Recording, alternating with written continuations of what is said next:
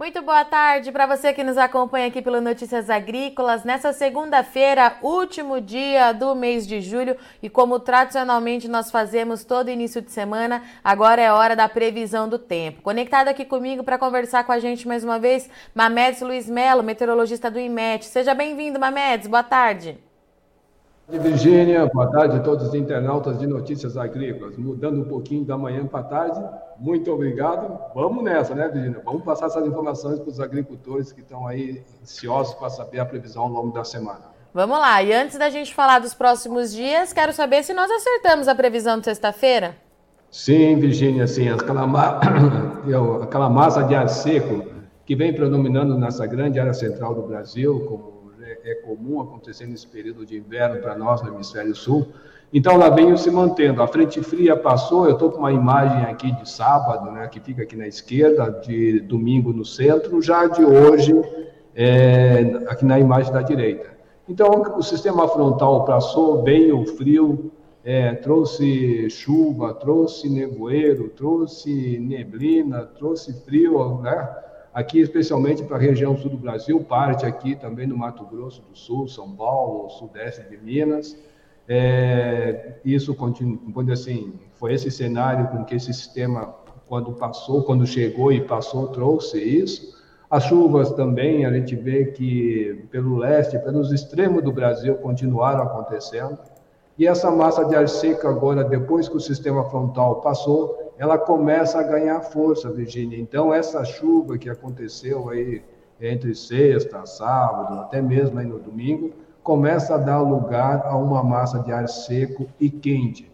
Ainda vai acontecer, claro, é, um frio, ainda, especialmente nas áreas serranas do Rio Grande do Sul e Santa Catarina, onde tem ainda previsão de geada ainda para essa terça, talvez até na quarta-feira, mas depois sim, ela, ela ganha força e aí a temperatura vai começar a se elevar em grande parte do país, a chuva vai dar uma trégua, porque esse sistema, ao, ao mesmo tempo que ele ganha força nessa área central, ele, ele fica como um bloqueio, ele funciona como um bloqueio, e esse sistema frontal passa mais ali pelo, atingindo assim de raspão praticamente o, o sul do Rio Grande do Sul e vão embora para o oceano. Estamos aí com uma condição agora que se pode se estender praticamente ao longo de toda a semana, um bom pedaço da semana que vem. É, é claro que ainda está no futuro, mas as chuvas tendem a retornar para o Brasil, especialmente no Rio Grande do Sul, somente lá para o dia 12, dia 13 de agosto, viu, Virginia? Então a gente vai ter os primeiros dias aí de agosto com temperatura é, elevada, tempo seco e acredito eu que a umidade relativa do ar lá embaixo em algumas áreas. É isso, Mamedes? Exatamente isso, Virginia. Olha, é, infelizmente os focos de queimada poderão sim começar a aumentar em grande parte do, do Brasil.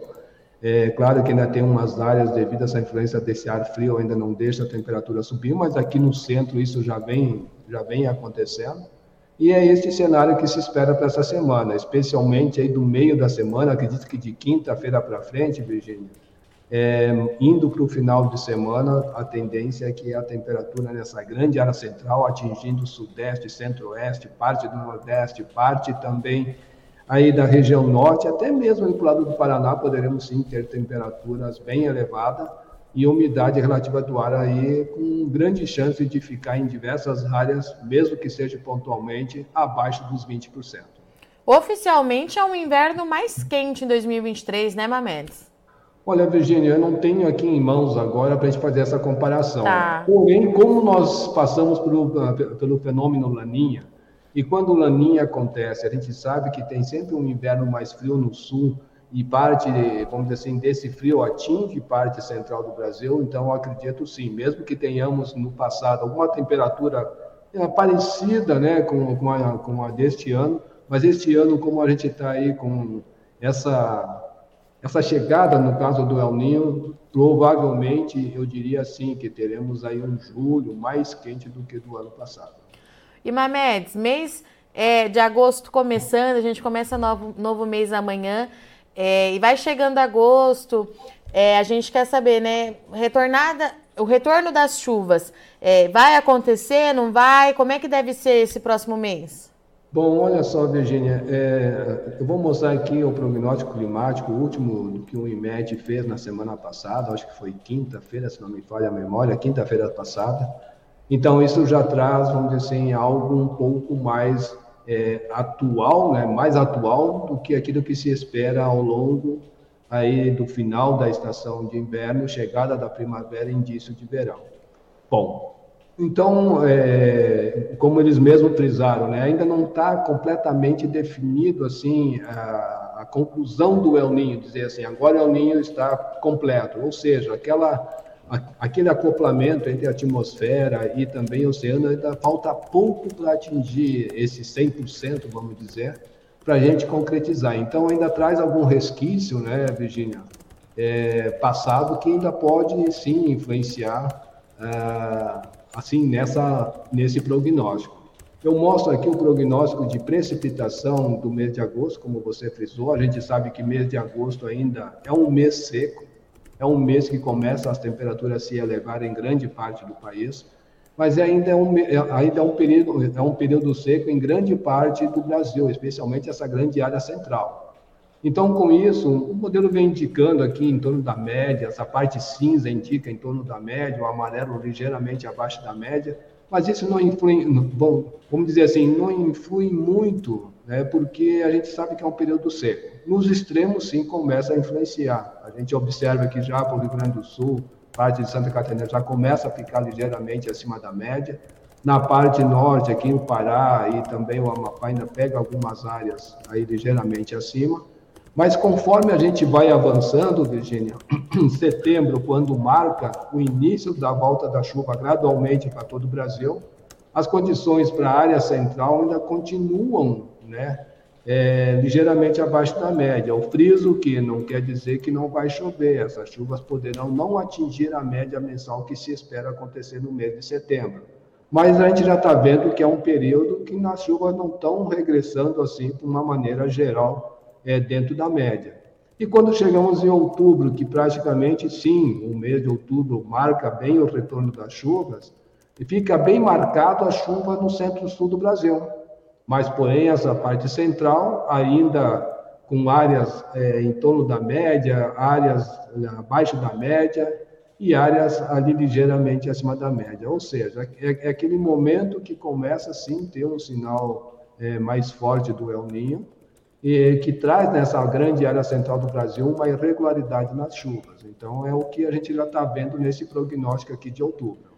Mamedes, é interessante esse mapa que você colocou na tela agora do mês de outubro, é, porque até aqui, ou nós acabamos falando mais em termos de El e Laninha das duas extremidades, mas pelo que você está trazendo, a gente pode ter um problema ali na estação chuvosa na região central, pegando principalmente ali as áreas de grãos, né?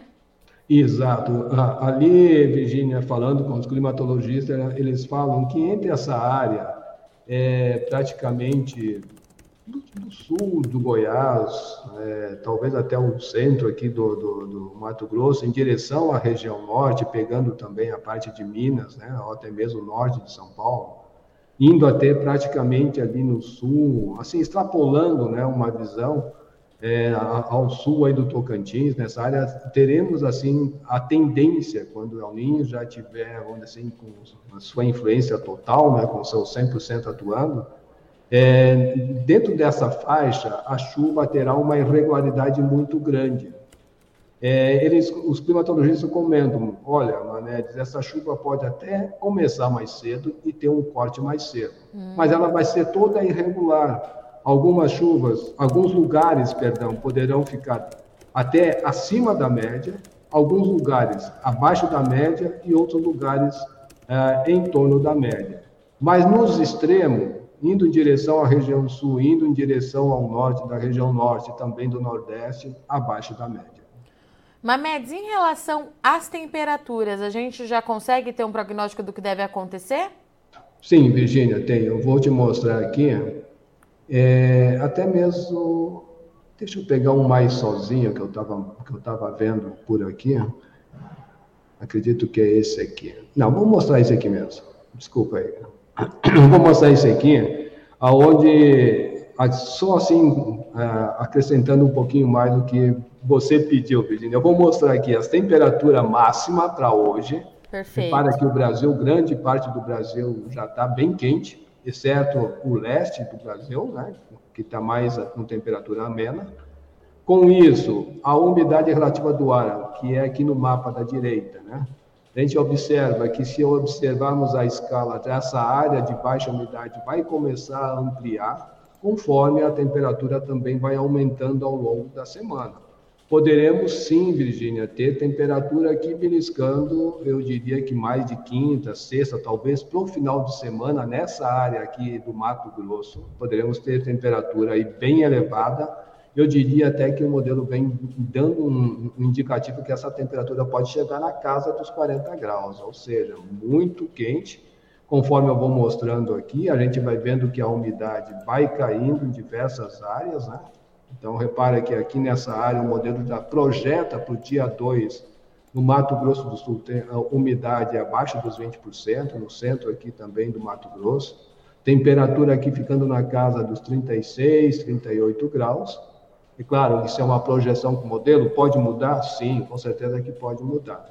Mas como essa massa de ar seco a gente viu que ela começa a ganhar força, repare que a temperatura vai se espalhando aí para o lado do, do, da região sudeste de São Paulo, a gente vai vendo que essa umidade vai, até mesmo aqui para o lado do Rio de Janeiro, a, umidade, principalmente nesses lugares mais altos, pode ficar aí abaixo do, do, dos 20%.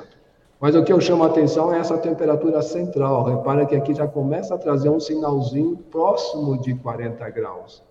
E a gente se avançar mais ainda para frente, né, a gente vamos pegar lá para o dia 6, então já começa a ter uns pontos maiores, né, com essa chance dessa umidade ficar ali em torno da temperatura em torno de 40 graus e a umidade despencando entre o centro do Brasil até mesmo aí o sul, né, pegando aí é, parte da região sudeste, parte da região sul. Então, poderemos sim ter uma semana, início da semana que vem, bem quente em grande parte do país. Perfeito. Mamedes, o Nivaldo Forastieri está é, tá dizendo assim: precisamos de sol, e, é, de sol e calor para colher o milho. Como fica o clima para Itambé, no Paraná? Hum. Olha, ali para ele, Virgínia, vai estar tá exatamente nesse, nisso que ele está querendo: sol e nada de chuva, porque a tendência da, da, da, do prognóstico de chuva essa semana e também até o início da semana que vem. Aqui eu estou mostrando o mapa da esquerda, o Cosmo da direita, o GFS. A gente vê que não tem previsão de chuva, Virginia. Então, para ele tá, vai estar tá tranquilo essa semana. Mamed, acho que por hoje é isso. Não tem grandes novidades é, para os próximos dias, mas acho que o alerta que fica é para a gente acompanhar mais de perto agora essa questão do El Ninho, que daqui a pouco a gente vai começar a observar é, os impactos dele de fato, né, Mamedes? Exato, exato, Virginia. Então, tanto do El Ninho, né, a gente já vem que nesse período acontece realmente essas baixas umidades, tanto que o IMET hoje está emitindo nessa parte central do Brasil, né, que a umidade pode ficar até em torno de, de 12%, né, nessa área laranja, amarelo até em torno de 20%. E isso, vamos dizer assim, como essa massa de ar seco que eu mostrei aqui pela imagem do satélite, isso aqui vai começar a ganhar força, então essa é, e, e, nada de previsão de chuva, então isso sim indica, né, que poderemos ter é, uma semana muito quente e como eu frisei, né, só para outra semana lá para o dia 11, 12, aqui o modelo já está mostrando dia 10, é quando retorna essas chuvas lá para a região sul do Brasil, e também alguma chuva que pode acontecer aqui no centro e também no, na região sudeste. Mas até lá, Virgínia, muito quente e seco. Mamete, chegou mais uma pergunta aqui. O Thiago Santana está pedindo para ver a temperatura, temperatura mínima nos próximos dias em Presidente Jânio Quadro, sudoeste da Bahia, e quando que a chuva deve chegar por lá no final do ano. Vamos ver aqui onde é que fica bem direitinho, Jânio Quadro, né? A gente Isso. já falou dessa. Já falamos. A gente já falou dessa cidade. Já viajamos para lá. Deixa eu só pegar aqui.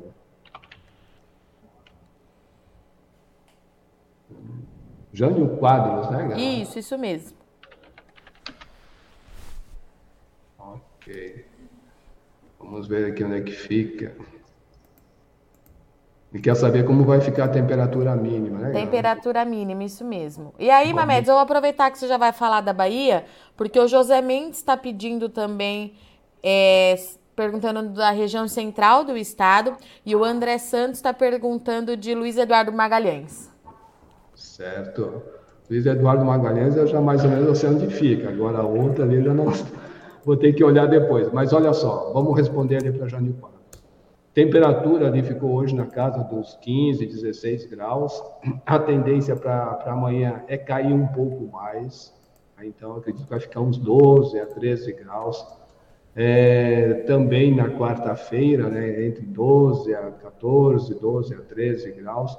Mas aí eu já sei que para frente ela começa a aumentar. Ou seja, isso é quinta-feira, sexta-feira, sábado, domingo. É, para ele lá não vai ter muita variação, não.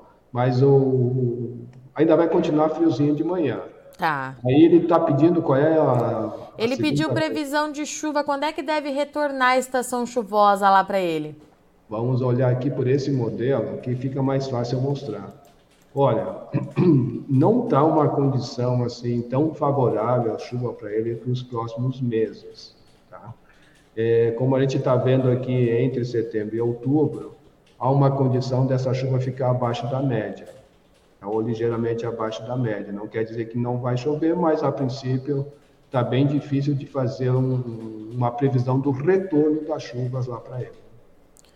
E aí, ainda na Bahia, tem o José Mendes perguntando da região central do estado. E chuva o an... ou temperatura? Chuva. Bom, nada de chuva para eles ali também. Tá. tá? Então, vamos dizer assim, para esses próximos dias, olhando aqui o, esse modelo a médio prazo do GFS, a gente vê que não tem, não tem assim condição de chuva para os próximos dias, não. E ainda lá na Bahia, Luiz Eduardo Magalhães, mesma coisa? Praticamente a mesma coisa. Está igual à região central, é nada de chuva por enquanto, somente essa massa de ar seco dominando. Então vai ser só o calor e secura ali para ele. Perfeito, Mamedes. Essas são as perguntas de hoje. Muito obrigada por conseguir nos atender mais uma vez nessa segunda-feira. Uma boa semana para você, para todo o seu time aí. Nós nos falamos na sexta, meu amigo. Combinado, Cristina, Virgínia, um grande abraço, uma ótima semana a todos. Quase que eu enganando São Você viu? Eu ia te puxar a orelha, mas ia puxar depois. Obrigada, Mamedes. Grande abraço, tchau, tchau. Portanto, então estivemos aqui com o Mamedes Luiz Melo, que trouxe para a gente a previsão para os próximos dias. Nas principais regiões produtoras do Brasil, é, não há tendência de mudança significativa, inclusive tempo muito seco em todas as áreas, com temperaturas bastante elevadas, principalmente no interior do Brasil, e a umidade relativa do ar lá embaixo. De acordo com os modelos, agosto começa então com tempo seco, é, temperatura elevada, baixa umidade, a previsão de uma nova rodada de chuva só depois do do dia 10, de acordo com uma média. A gente já começa a sentir também em agosto é, os efeitos do, do El Ninho de forma mais evidente. Rio Grande do Sul e Santa Catarina já podem ter chuvas acima da média. Nas demais regiões do Brasil, o período ainda é de bastante irregularidade, fica dentro do que já é esperado, mas a partir de setembro e outubro, nosso, nossa atenção então precisa estar ali é, nessas áreas, principalmente na área de grãos ali no centro do Brasil, porque os modelos começam começam a indicar uma irregularidade de temperatura bastante elevada. Uma MEDS trouxe para gente que a estação chuvosa ela pode até começar antes, mas o corte na chuva também pode chegar antes, as temperaturas ficam elevadas, tudo isso pode comprometer o início da próxima safra. A gente precisa esperar é, para ver de fato como vai ser, mas agosto as chuvas já começam a ficar então mais expressivas no sul do Brasil. No mês, no próximo mês, a gente tem a irregularidade. Em outubro, quando a gente deveria ter de fato o retorno da estação chuvosa, a gente pode ter problema ali, principalmente da região central até o norte do país, característica de um El Ninho que continua ali. É, se fortalecendo de acordo com uma MEDS. Falta pouco para concretizar ali a formação do fenômeno climático. A gente precisa ver então quais serão os próximos desafios para essa próxima safra do Brasil, tá certo? Eu sou Virginia Alves, eu agradeço muito sua audiência e companhia, mas não sai daí que já já a gente está de volta é rapidinho.